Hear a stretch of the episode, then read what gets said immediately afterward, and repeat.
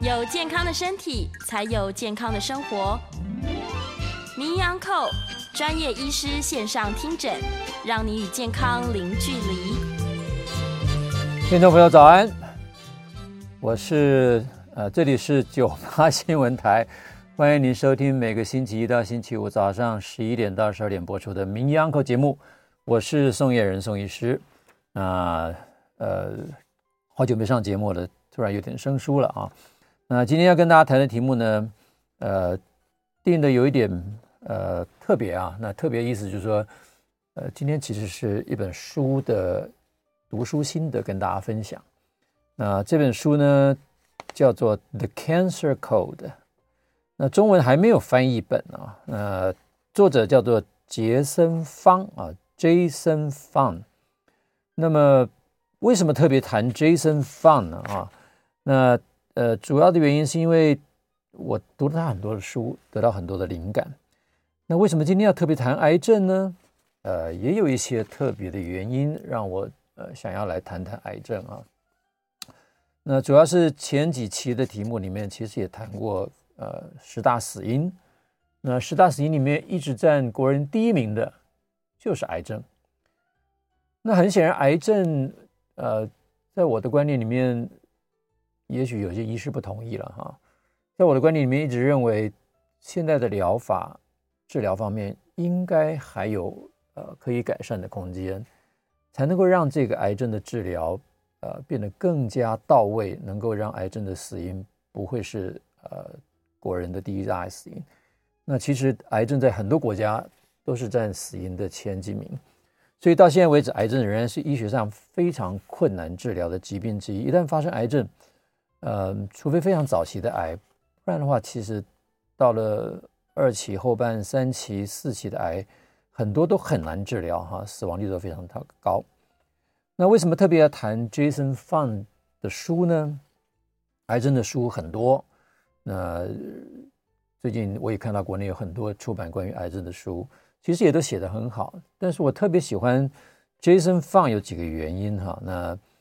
呃，首先先谈他的名字啊，Jason Fung，其实台湾翻译成为杰森方也有，杰森冯也有，F U N G 这个姓氏啊，不太像台湾的任何一个姓氏，也不像中国的姓氏啊，所以他到底是不是台湾人，其实我也不太知道，因为他看起来像个亚裔，但是他是不是华裔不清楚。呃，不管如何，他是加拿大人啊，就他的国籍是加拿大。他在多伦多呃生长，那也是多伦多大学的医学院毕业之后，到 UCLA 接受训练，那成为一个肾脏科的专科医师，之后就呃辗转回到加拿大多伦多去执业。他原来呢就是肾脏科专业，看很多这个肾肾脏病啊，很多尤其是慢性肾病要洗肾的病人，最后呢，呃。因为发现他很多肾脏病的病人都是糖尿病造成的，所以他转而去研究糖尿病。那研究糖尿病之后，就发现糖尿病现在的治疗方式跟他的理解不太相似啊。他认为这个糖尿病的治疗，呃，现在治疗的方式有很大的改善空间。那进而他在研究糖尿病的过程当中，也发现肥胖症的问题，所以他就一系列的对于肥胖症、糖尿病提出很多的。呃，想法，那这些想法呢，呃，在医学界其实引起不少的震撼啊。那我个人也呃拜读他的著作之后呢，也尝试的用他的方法，经过一番验证之后，发现他的很多理论其实颠覆了很多我们过去的观念。那对于治疗的方式有很大的改变。那我也因为这样子而呃踏入了所谓低碳饮食的领域。那对于肥胖医学的理解。也从过去的少量多餐、热量摄取的概念，慢慢的会呃去思考关于胰岛素阻抗的问题，所以他是一个非常有趣的人啊。那他也在这个呃饮食治疗上面，算是当代对于断食疗法的一个最早的倡议者之一，也许不是唯一的倡议者，但肯定在断食疗法里面，他有相当重要的角色。他写了几本书，我在这边呃不是为了做广告，而是。跟大家分享，那这这本书这些书在台湾也很久了，那也有很好的呃销售量。那第一本呢叫做《The Obesity Code》，它就呃，如果翻译成中文应该叫做“肥胖的密码”，那中文翻译成“肥胖大解密”。呃，是马街医院的一位周晓慧周医师翻译的啊。那么周医师当然现在离开离开马街了哈。那这本书里面呢，基本上所描述的就是对于肥胖这件事情，我们有传统上的一些迷思。那他呢就把这个迷思透过他的观察与不断的爬书论文，最后提出他的论证。他认为胰岛素的呃调整才是减重的关键。那其实这本书有很多人在看，那那我自己也觉得非常的好。第二本书呢叫做呃糖尿病救星啊，一开始翻译的时候是二零一六年翻译的时候叫糖尿病救星，那最近呢重新再版，二零二一年九月啊，去年九月再版，把它跟它的 code 这几个书呢都统一的的把它翻译叫做糖尿病大解密。那这本书也。颠覆了很多对于糖尿病的看法。他认为呢，糖尿病不是要增加胰岛素的分泌量，而是要降低胰岛素分泌，而且呢，减少糖分的摄取，才是治疗第二型糖尿病的关键。那跟现今的很多治疗的呃指引呃不尽相同，但是呢，也因此的呃等于说掀起了一番对于糖尿病治疗的论战。那我个人觉得，不管是对是错，能够对于现行的一些疾病概念提出一些新的观念，挑战现有的体制，而能够达到更进一步的治疗策略或者更进一步的治疗成功，总是值得大家关注啊。那也值得大家深入讨论，不必一味的去排斥它。那第三本书呢，是他在同一年二零一六年写的《断食全书》。我说同一年就是同。这个 Obesity Code 的同一年啊，他一年之内出了两本书，其实挺厉害的啊。断食全书是他对于这个肥胖症或糖尿病的病人的疗法里面，他认为断食是一个呃非常有效的一个治疗方式。那他呃提出几个方法：间歇性断食、隔日断食，甚至于长时间的断食，他都在这本书里面呢，从历史的爬书，从文献的去旁征博引。那再从他实际的临床经验去分享他对于断食这件事情，不管是从实际上的临床效果，以及它的作用机转，以及它的分子机制等等，做了非常多的探讨，同时提出一些呃简单可行的有效策略。那各位在这本书里面可以找到他提出的几个断食的方法啊，频率，比如说呃是一六八断食到底怎么做？那二十四小时断食怎么做？三十六小时断食怎么做？四十八小时怎么做？七十二小时、九十六小时、一百二十四小时，它分别都有一些类似手册的方法，告诉你该如何进行，在哪个时候吃，哪个时候不吃，哪些东西可以吃，哪些东西不可以吃，所以是一个蛮好的参考书。那回到我们这个今天的主题，谈到癌症啊，那在谈 Jason 放这本书之前，我们先就现行我们。啊，随便爬书，你要找说癌症的定义。我们谈疾病，总要先谈谈定义啊。那谈定义为什么要这样谈呢？其实从定义上面，我们就可以看到我们现今对于这个疾病的思维以及可能的治疗策略。那如果说这个定义我们一眼看去就发现它有一些状况，有一些值得探讨的地方，其实我们就应该回头来问自己说：哎，这个定义到底完不完整？用这个定义，我们可不可以把疾病治好呢？所以，第一个，我们先看看癌症的定义在保险上面是怎么定义啊？这个是呃，台湾我随便查癌症保险关于癌症的定义。他说，癌症是指的组织细胞，就是我们身上的细胞，有恶性细胞不断的生长，主要是生长、扩张以及对组织侵害的特性。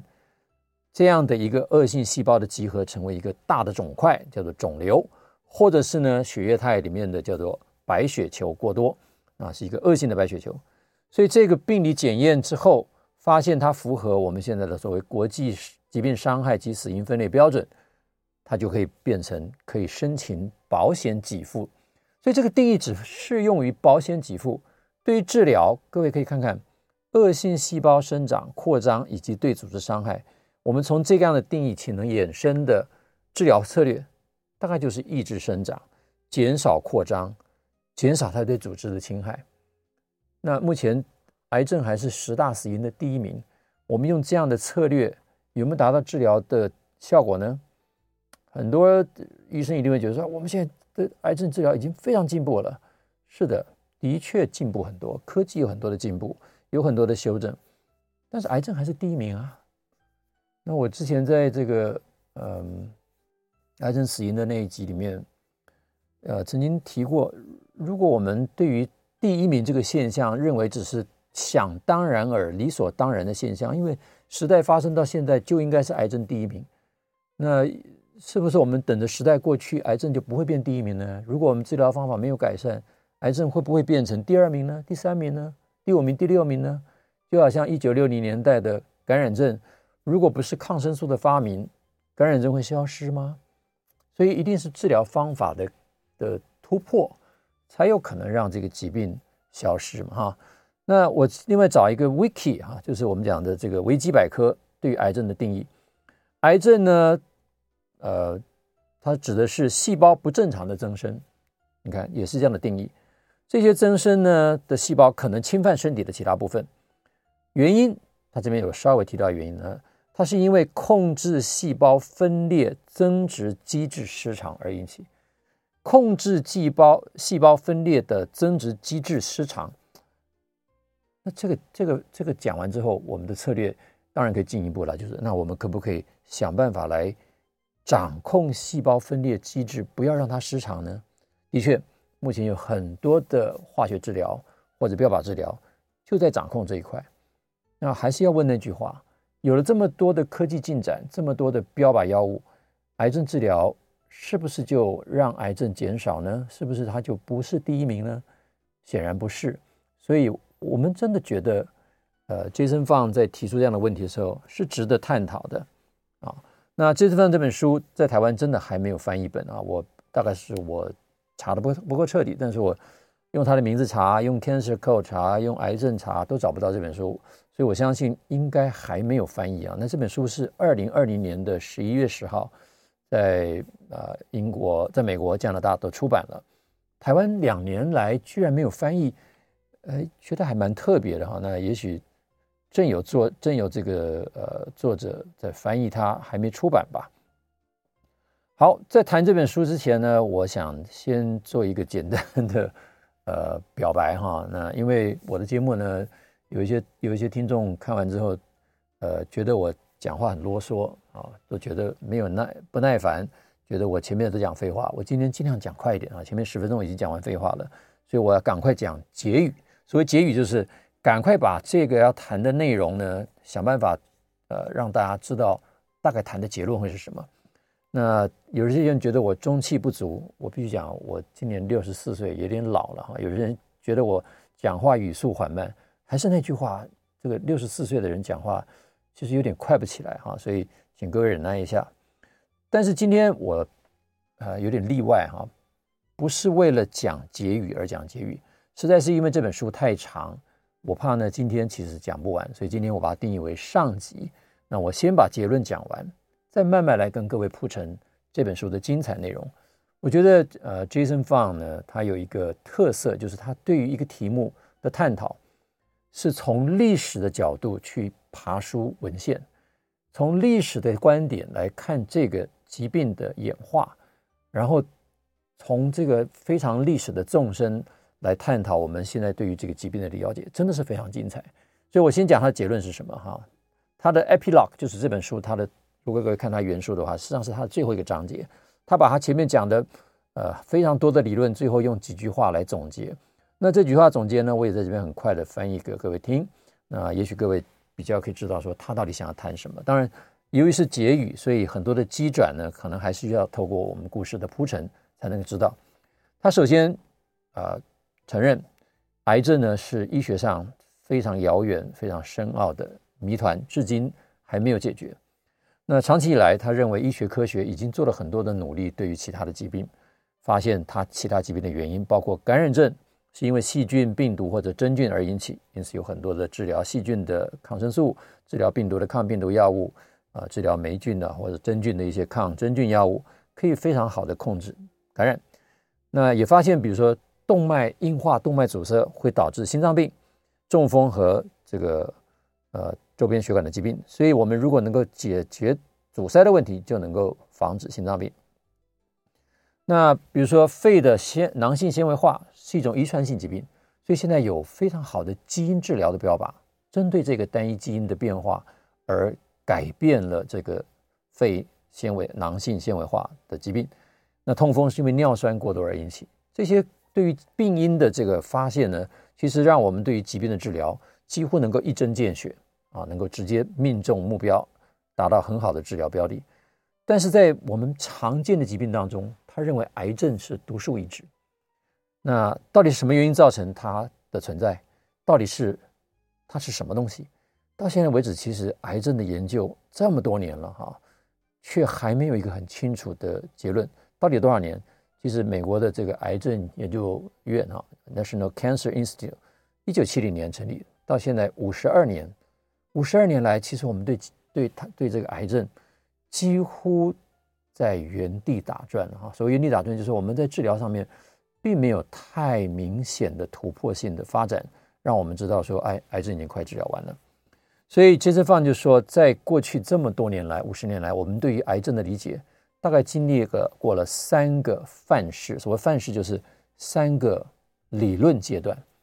那我特别喜欢杰森方的这个呃论述的方法，就是因为他一直把理论当成很重要的一个探讨疾病的模式，包括肥胖症，包括糖尿病都是这样啊。那等一下我们还会再叙述。那包括我过去几几集来一直在谈肥胖症的理论，也是希望。透过这个理论的探讨，我们能够能够对这个啊疾病的原因有更清楚的呃，不要说理解好了，更清楚的分析，而能够找到更全面的治疗模式，达到更好的治疗效果。那杰森方他说，我们对于癌症的了解，在过去五十年来，我们经历了几个对于癌症的了解。他说，范式一点零就是我们最早期的认为，也是现在各位常常看到定义上的第一句话。说癌症呢是一种过度生长的疾病，是因为细胞细胞过度增生。范式二点零呢，就企图在这个细胞过度增生里面去找到一些它的原因。他认为呢，范式二点零主要讲的是一个随机的基因突变而导致的细胞过度生长。其实目前我们还停留在范式二点零的阶段啊。那这两种范式呢，都让我们对癌症达到相当程度的理解。但是却没有办法满足我们对于治疗的要求。所谓治疗要求是希望我们能够减少它的发生率，减少它的死亡率，那让它不再是高居各国前几名的死亡原因。那所以杰森方呢，就在他对于论文的理解上面呢，他认为应该有一个范式三点零。这个范式三点零其实可以透过人类的生命的起源，那尤其是当呃单细胞生物。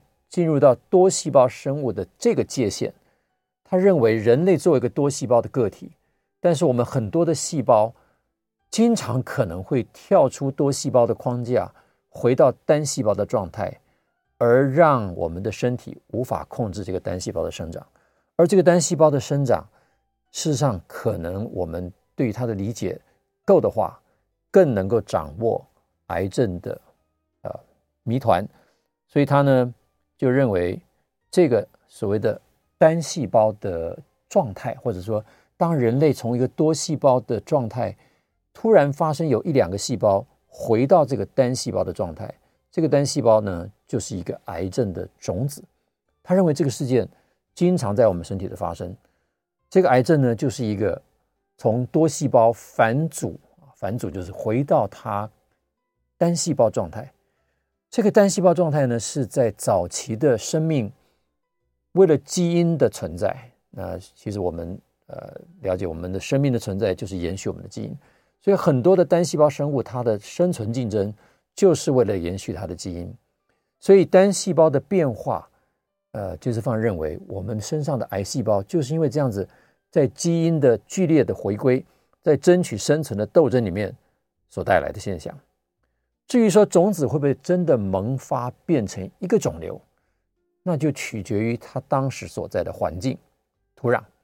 所以他认为我们的身体可能提供一个种子发芽成为肿瘤的环境，才会让肿瘤不断的生长。那癌症扩张的最主要的面向呢，就变成是跟个体的生长类似，要去争取所谓营养的支持，所以它的营养路径应该是相同的。所以他归结到一个想法，他认为呢，癌症是一个生长问题的疾病，生长问题的疾病，它就等于是一个代谢的疾病，代谢的疾病就是生长问题的疾病。因此，他把癌症呢当成一个细胞演化跟它的生态环境互动的一个疾病，而不是一个单纯的细胞过度生长的问题，也不是一个基因突变的问题，而是这两个的结合。必须跟它的生态环境，也就是我们这个宿主的大环境的互动关系。当然，他也承认，在这个假设之下，有很多的细节必须探讨。但是，这个新的范式至少代表一个巨大的飞跃，那让我们对于癌症的见解会带来新的治疗的方法。他希望这样的新的方法终将能够减少癌症的发生率。我们将不需要把癌症细胞通通杀光，我们可以用全身性介导的武器。来捕捉癌细胞，在他们可能隐藏的任何地方来杀死他们。但是呢，他也发现我们现在出现了一个新的危机，这个巨大的新障碍就是肥胖症的全球大流行。那肥胖症的呃危机造成了肥胖症相关的癌症的大幅的发生，在大多数癌症病例逐渐减少的情况之下，癌症肥胖有关的癌症却快速的增加。好，我们呢？前前言就先讲到这里，我们先进一段广告，稍后回来继续我们探讨癌症的大解密。听众朋友早安，欢迎您回到九八新闻台名医 Uncle 的现场，我是宋彦仁宋医师。今天要跟大家分享的题目是杰森方的癌症大解密，主要是跟大家分享这本书，那也就是 Jason Fung 这个作者啊，他所写的这本叫做。啊，Cancer Code，癌症密码或者癌症大解密，因为还没有中文翻译本啊，所以其实我只是随便顺着他前面两本书在台湾、呃、已经有翻译本的书名来做一个铺陈。那前面两本书他写的是 The Obesity Code，叫被翻译成肥胖大解密。那第二本书呢是关于糖尿病，叫 The Diabetes Code，啊呃本来叫糖尿病救星，那最近呢呃去年也更名为啊糖尿病。大解密，所以我把这本书叫做呃癌症大解密。那前面呢，我们先把杰森放的这个结语先简单跟大家描述一下。简单说呢，就是他认为呃癌症有几个呃几个范式，我们经历了。范式一呢是一种认为癌症是一个细胞过度生长的疾病。那从这个细胞过度生长的定义，就会导引出一些。治疗的策略就是想办法把它，过去是把它切除，或者用化学的治疗的方法抑制细胞的生长，或者用标靶细标靶的方法来抑制细胞的生长。所以这是一个用这样的定义，就会想到这样的治疗。这也就是我为什么一直喜欢探讨这个范式的原因，或者探讨理论啊，包括肥胖症的理论，什么样的理论就会导引到什么样的治疗。那嗯，这个杰森方他认为，过去我们还经历过范式二点零。认为癌症呢是一种随机的基因突变啊，就是呃细胞里面的基因呢发生的突变，这个突变呢导致了细胞生长的机制受到了破坏，以至于细胞就过度生长。所以我们的策略呢就是第一个，努力的寻找基因，任何癌症都想办法筛一筛，看看有没有基因突变，然后有基因突变症呢就找有没有对症的基因治疗的方式，或者有标靶治疗的方式，可以对于这个基因所产生的突变的下游的路径。来产生抑制，的确，这是一个新的治疗的范式。但是，这个范式有没有让我们的癌症治疗达到更加的完美呢？很显然，我还是那句话，就是当癌症死亡率还在居高不下的时候，其实我们不禁要怀疑我们目前的治疗方法到底是对还是错。其实我在准备这个题目的时候，呃，在几个月前，呃，讲到十大死因的时候。其实看到一个蛮有趣的现象，也就台湾过去三十几年来，癌症的死亡人数跟死因当然是居高不下哈。那死亡人数一直是增加的，第一次发生减少是什么时候呢？就是在去年，当疫情爆发，大家开始戴上口罩的时候。这两个关关联，当然立刻要说戴口罩可以预防癌症，这这一定是扯太远了。但是让大家不禁怀疑说，二零二一年到底台湾发生了什么事情，让台湾这三十几年来的癌症第一次发生转折下降呢？并不是什么新的药物突破啊。那当然你要牵牵拖说，哎，是因为 COVID-19 减少了癌症吗？这个显然不太可能。但是 COVID-19 的的去年突然在台湾爆发了一小波的疫情，让全民非常。谨慎的去做好这个防护的措施，大家戴起口罩来。这个，嗯，我不能说是原因啊，但是它它是一个可以思考的事件嘛。那这个这个做法有没有新的疗法在里面？没有，它就是一个全民防护，让你的身体进入一个新的防护状态。去年不只是这个癌症的减少，嗯，流行性感冒也大幅减少。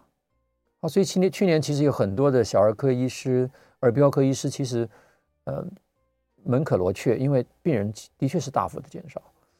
那 Jason Fung 在讨论完这个范式一点零、二点零，认为其实我们应该可以探讨一个新的思维，癌症可能还有其他的想法，他就提出了所谓的范式三点零，也就是我们前面讲的，他认为。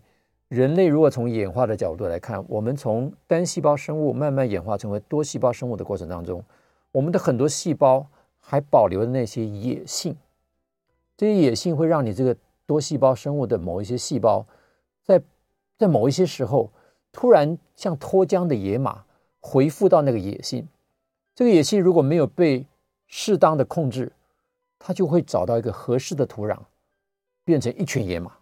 所以他认为癌症呢是一个种子，这个种子也许是基因突变，基因突变之后造成细胞的转化，就是变形，叫 transformation。这些个突变的细胞，突变基因存在的细胞，它可能就是一个癌症的种子，它必须遇遇到适合的环境，也就是这个土壤，才能够生长。那 Jason Fung 他从肥胖的角度来看这个问题，那我我有时候会会觉得。当我看这本书的时候，第一个感觉是：哎，这地方会不会太用肥胖来看所有的事情？但是后来你看他的理论呢，又觉得他讲的其实也有点道理。所以他认为肥胖呢，是我们现在这个癌症发生的一个新的土壤。因为过去这么多年来，我们的确找到了很多发生癌症的原因，那也找到了治疗的方式。那很多癌症减少了，但是肥胖相关的癌症却增加了。好，前面如果各位听的觉得呃不想再听了就是放的结语讲完了，所以如果不想听的人就可以拜拜。那下面我就要开始讲故事了啊。那今天因为时间不是很多，那我能讲到哪里算哪里。我也把今天定义为上集。我们下个月呢还会把下集真正它三点零的部分谈完。今天希望有机会谈完它的所谓一点零、二点零的论战，它对于过去细胞生长的了了解跟基因突变的了解。提出的一些看法，我认为很有趣啊。那基本上就是一个挑战现有的范式的一个啊非常好的想法。首先，他提出我们在目前的啊人类面临的疾病当中，有几个战场是陷入了所谓的泥淖战啊，或者是他们叫它叫 trench war，就是阵地战，守在那边不动啊，就好像比如说俄乌战争在那边挖壕沟啊，你来我往，就在那边啊争个五百五百平方里。平方公里哈，那现在不是说这个乌克兰反攻吗？反攻也就是五百平方公里。那改天苏联其实几个大炮打一打，又又把这五百公里填填平了。但是苏苏联有没有有没有能力再往往下打呢？可能也没能力。所以这就是一个泥淖战。那我们现在在医学上面有几个泥淖战。第一个就是肥胖症。我想，呃，肥胖是很多人的问题，是很多国家的问题，是很多社会的问题。很多国家的卫生单位、医学专家都非常想要解决这个肥胖的问题。很多肥被肥胖症所苦的人也很努力的想要去啊甩掉身上的肥肉。那我们的理论是什么？我们现在在临床上面，你找任何一本教科书，对于肥胖症的定义仍然是卡路里的过剩。那卡路里过剩这个定义，当然你的策略就是少吃，减少卡路里的摄取，多动，消耗多少卡路里。这个策略好像变成理所当然。但是理所当然的同时，你就会发现说，全球的肥胖症一直在增加，也许减增加的速度稍微变慢了一点点，但是仍然在增加。那很多减重的朋友也发现，他再怎么少吃，还是瘦不下来。所以卡路里计算到底是不是正确的？这是我们现在面临的第一个问题啊。那我之前谈了很多，今天呃，只是再稍微回顾一下。我们知道复胖率。五年的减重成果，也就是你在第一年减重成功，五年之后回到原来一样胖的机会是百分之八十，也就是目前的减重策略，呃，真的很难长期维持体重。那显然我们必须要去回顾，呃，承认我们目前的这个理论应该是有所缺失的。肥胖应该不是只有热量的问题，而是还有其他的问题。那其他什么问题？我在其他的。呃，时间已经谈过很多，今天只是把这个题目再点一下。第二个你找你脑战的是糖尿病。糖尿病现在你如果看呃教科书里面最简单的定义，第一个定义是他说是因为胰岛素阻抗，呃，同时呢有胰岛素的相对不足。但是很有趣的，你看大部分的治疗的药物跟策略很少去谈胰岛素阻抗的策略。都会谈胰岛素阻抗，但是治疗的指引里面通常不会讲说这个药物就是针对胰岛素阻抗的，反而大部分的药物是增加胰岛素啊。当然现在有新的药物出来，那跟好像胰岛素就开始没有相关的计算，比如说呃 SGLT2 的抑制剂啊，我们所谓的糖呃钠离子葡萄糖共同转移用因子的抑制剂啊，第二型的抑制剂。它是从尿里面把糖排出去，可是，在讨论机转的时候，似乎就把它直接当做从尿里面把糖减少了，直接降血糖，不再谈胰岛素的问题。那我个人是认为，它其实值得好好的探讨它跟胰岛素阻抗的关系。但是现在很显然，我们对这个问题不太谈。那也因为不太谈，所以其实糖尿病的人口在全世界还是增加的啊，在台湾的。之前我谈到这个题目的时候，也讲到糖尿病这十年来，啊，从一百零一年到现在一百一十年了，死它的排名一直都在第五名，甚至于一百零三年还变到第四名。那我们现在的治疗药物进步这么多，策略进步这么多，为什么变没有办法有效的把糖尿病从前十名往后赶呢？或者前五名往后赶呢？这很显然还是值得啊探讨。那最值得探讨的。的一个问题应该是说，胰岛素到底可不可以逆？呃，糖尿病到底可不可以逆转？那我在过去提这个题目的时候，就曾经讲过这个 Roy Taylor，这个呃英国新堡大学的教授，他的启蒙或者启发，就是因为他看到了减重手术之后，很多很严重的糖尿病的病人，他居然逆转了他糖尿病，改变了他对于糖尿病过去一向认为它是一个慢性。不可逆的慢性的进行性的疾病，只会越来越坏，不会好转的疾病，他有个重新的认识，以至于他提出了所谓逆转糖尿病的策略。那现在逆转糖尿病这句话已经在很多的呃医疗专家学者，甚至于很多的临床工作者都认为它是可能的。可是它并没有被大规模的接纳，也没有被大规模的实施，以至于我们现在糖尿病啊，不能说已治了，就是说我们现在糖尿病的治疗。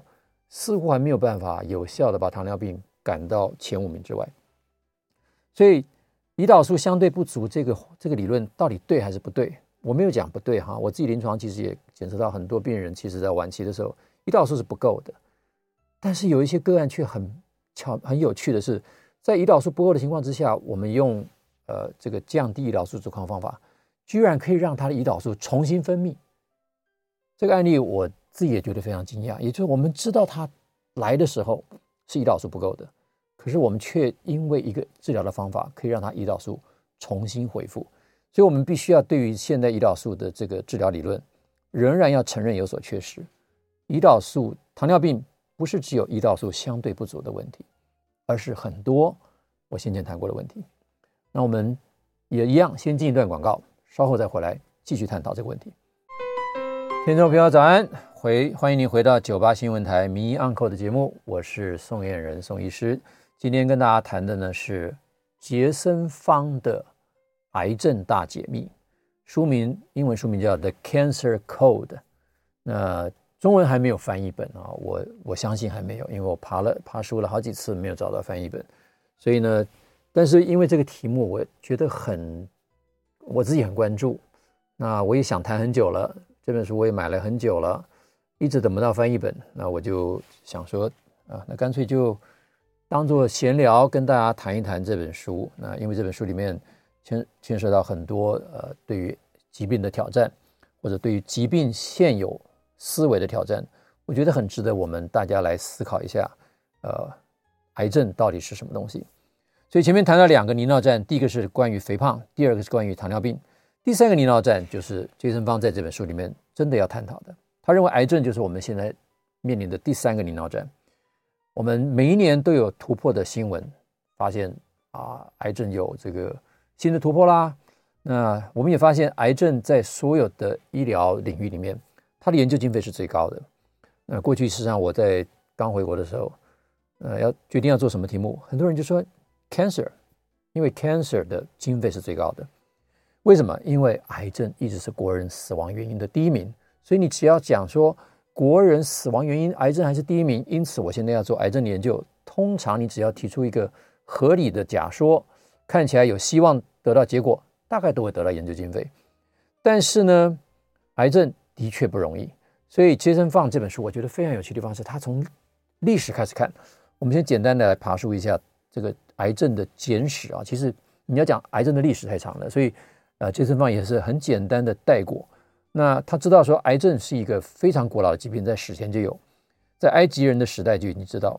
那他说，公元前哦两千六百多年，埃及的医生叫做 Imhotep，他就描述了一个乳房肿块的病例。他描述特色是这样：该肿块摸起来是冰凉而且是硬的，因为当时其实对感染症都很清楚，感染症摸起来是热的啊。我们讲说红肿热痛，通常都是肿肿的、热热的，所以同样是肿的，但是。癌症却是冷的，感染症是热的。那他书里面也举了很多其他的古老的案例来说明癌症跟人类的文明是一样的古老。但是癌症在古代呢是很少见的，因为它主要是一种呃衰老性的疾病，也就是说年纪比较大才会发生。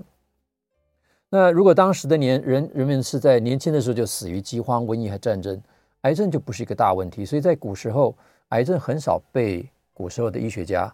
非常深入的探讨过，因为病例不够多。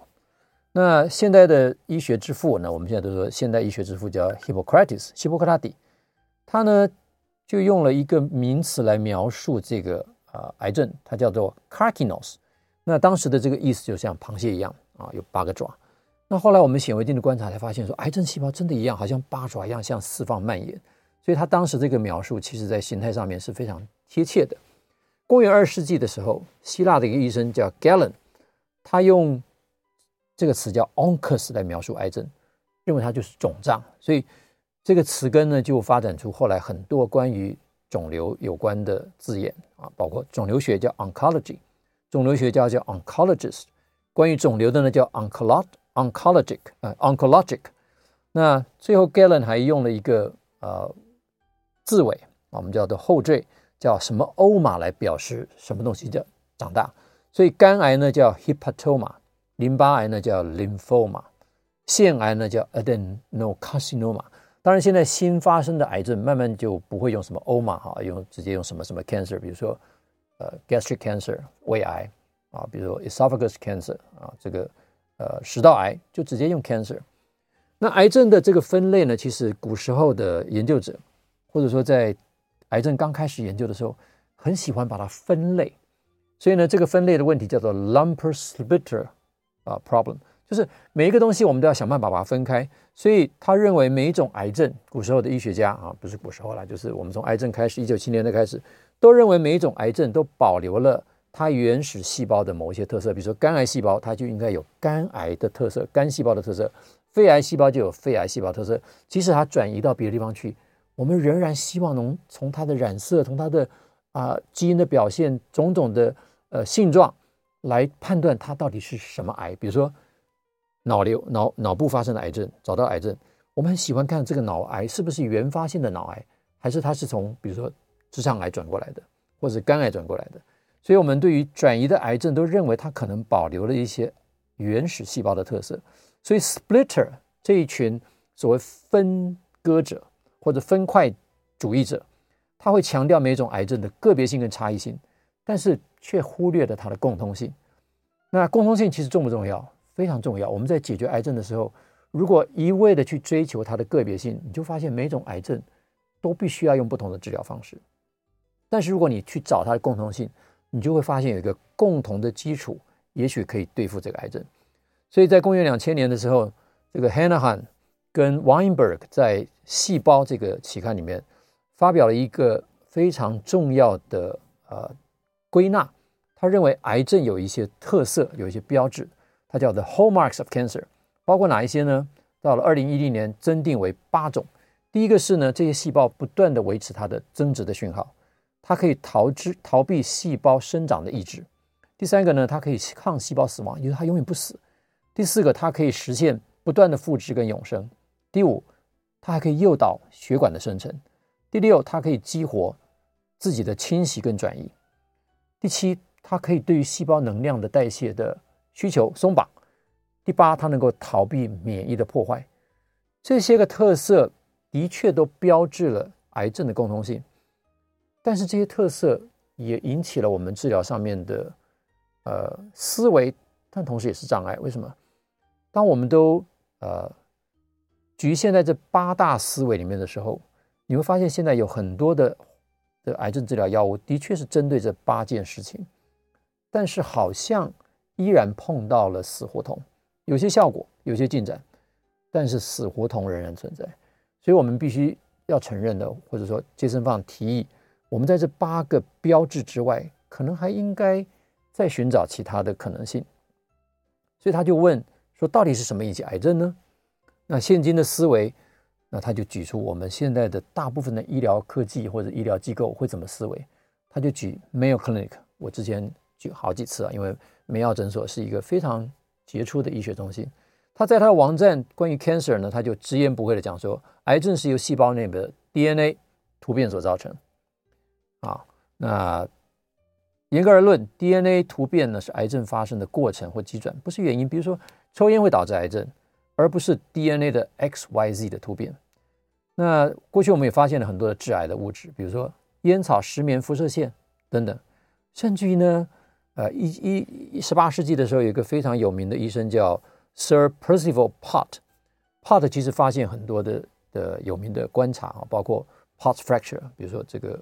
啊，踝关节的骨骨折，或者是呢，Pott's disease，呃，它是一个脊椎的呃结核病。他发现了一个非常有趣的阴囊癌，大概很少见的阴囊癌吧？对，Scrotal cancer 居然是由煤灰造成的。那我们讲完这个故事呢，很可能今天就要先告一个段落。简单讲，就是致癌物其实非常有趣。他讲到一个英国童工，他观察到当时在英国的社会里面有很多的大家都烧烟囱，那烟囱里面的煤灰谁去清理呢？因为烟囱很小，大人进不去，所以就找了儿童来清理。这儿童还不能太大啊，大概十岁左右，也不能太小，六岁以下还没力气，所以大概六岁到十岁。这些儿童很有趣，他们在清理这些烟囱，等他们长大之后，纷纷都发生了这个阴囊癌。这简直是不可思议的事情呗！所以这个 Sir Percival Pott 呢，这个 Pott 爵士呢，他就观察这个结果之后。终于，他提出一个非常具有公共卫生价值的，是因为病理上没有这些证据，他只能说去切开这个小孩的这个阴囊，发现阴囊里面有一些煤灰的沉积物，他因此就提出说，煤灰是造成阴囊癌的原因，尤其是儿童阴囊癌，因此英国就这个议会就立法禁止儿童去清煤灰，从此以后就很明显的看到阴囊癌减少。所以，癌症到底是不是 DNA 突变，还是你可以找到一个致癌物质，就可以有效的减少癌症的发生呢？这个这个故事呢，就让我们非常清楚到知道说，癌症其实是可以找到它的致癌物质。那另一个可能的致癌物质就是病毒啊。那这个 Burkitt 医师在一九五八年，首先呢，他就描述在某一些非洲地区的儿童的下巴肿瘤。他这个下巴里面发生多发性的淋巴癌，他才发现说，哎，这些淋巴癌可能都来自于同一个原因。仔细的爬梳之后呢，呃，现在逐渐的认为它可能是一个病毒，叫做 EB 病毒所引起的。那今天因为时间的关系呢，我们就先简单的讲到这里。那这边讲到很重要的观念就是，癌症我们现在认为是因为细胞过度增长，可能是因为 DNA 突变。但是杰森放想要让大家跳脱这个思维，那我们今天只能谈到他认为癌症发生有这些根本性的原因，必须要被去爬书探讨。有一些是致癌物，有一些呢是病毒，但有一些呢是我们还不知道的原因。那我们今天就到这里，我们下次再见。